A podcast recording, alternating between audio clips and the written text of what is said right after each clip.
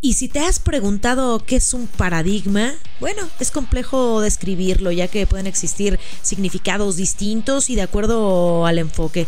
Hoy, en concreto, hablaremos de un patrón, un molde que se resume a un sistema de pensamiento, estos paradigmas que están para romperse y en esta historia te platicaremos cómo un equipo de fútbol rompió con ellos. Hoy, en Flores en la Cancha.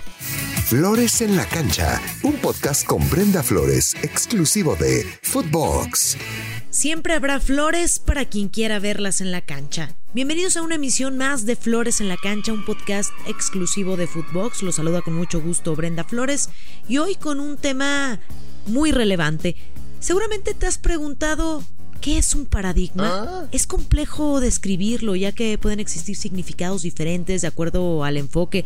Sin embargo, en concreto, hablaremos de un patrón o molde, lo que resume un sistema de pensamiento. En esta historia, estos paradigmas se han roto. ¿Quieren saber por qué o de qué se trata?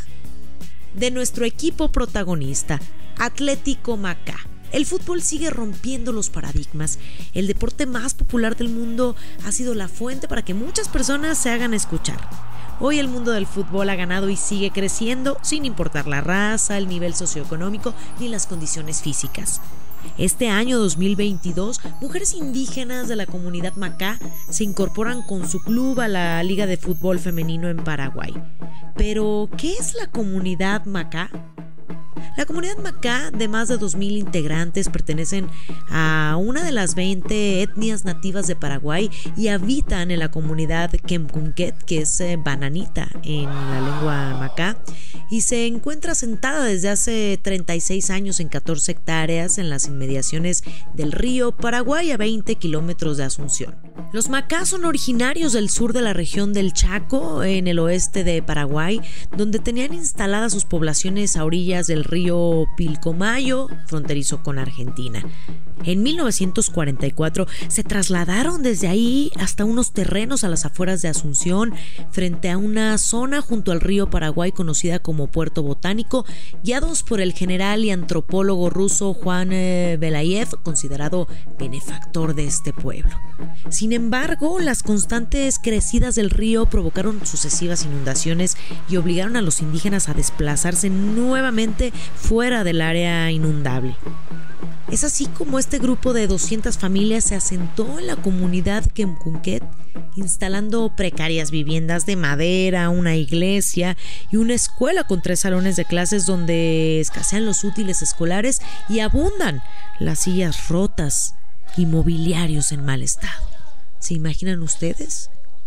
Ir a una escuela donde donde te sientes estés incómodo, donde no tengas útiles escolares, donde abunden las sillas rotas y el mobiliario en mal estado, pues este es el lugar.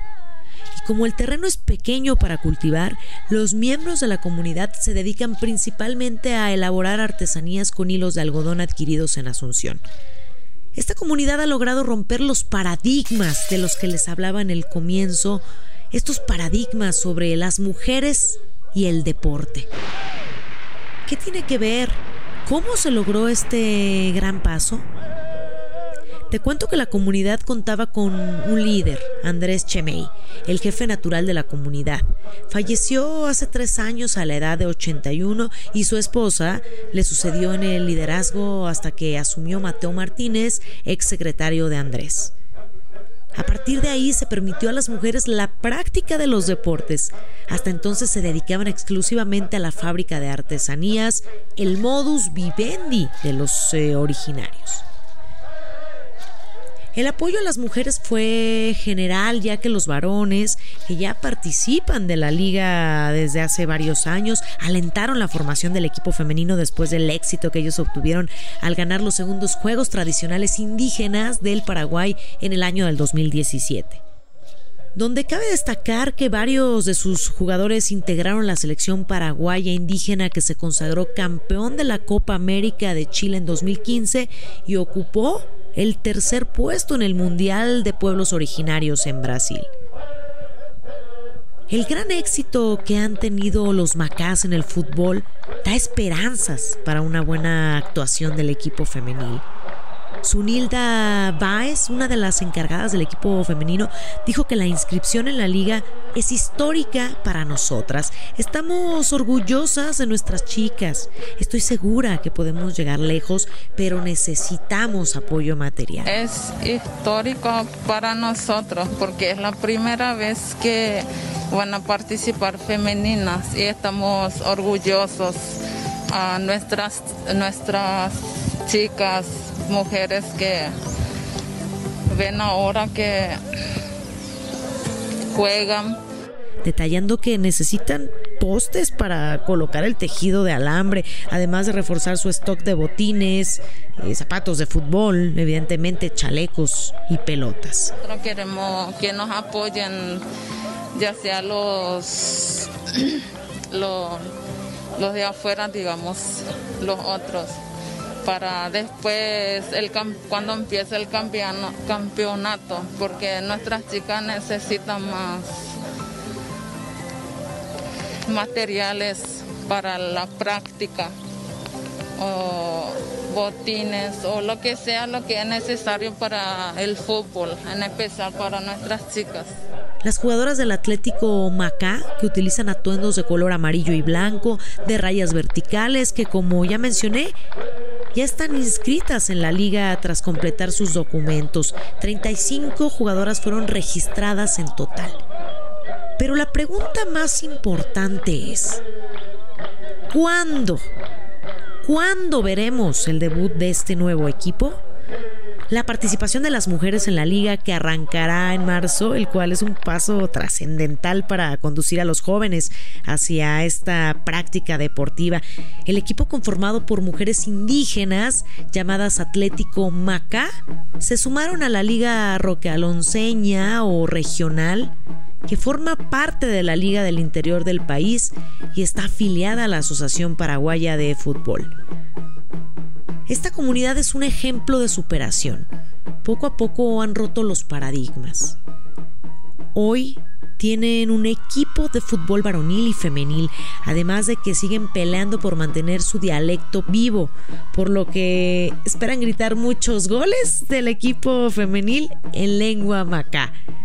¿Y cómo se dice gol? ¿O cómo gritaría usted gol en macá? Fácil y sencillo, se dice uy. Al grito de uy, celebrarán los goles las indígenas Macá cuando pronto compitan por primera vez en una liga regional femenina del fútbol paraguayo. Se trata de un hecho histórico para ellas que hasta hace tres años solo tenían permitido dedicarse a las artesanías. Un paso agigantado en el tema del deporte para esta comunidad indígena. Y al grito de ¡Uy! celebraremos sin miedo este gran paso. Así que cuando escuchen ¡Uy! celebren este gran acontecimiento. Soy Brenda Flores, espero que les haya gustado esta historia y recuerden que siempre habrá flores para quien quiera verlas en la cancha. Flores en la cancha con Brenda Flores, podcast exclusivo de Footbox.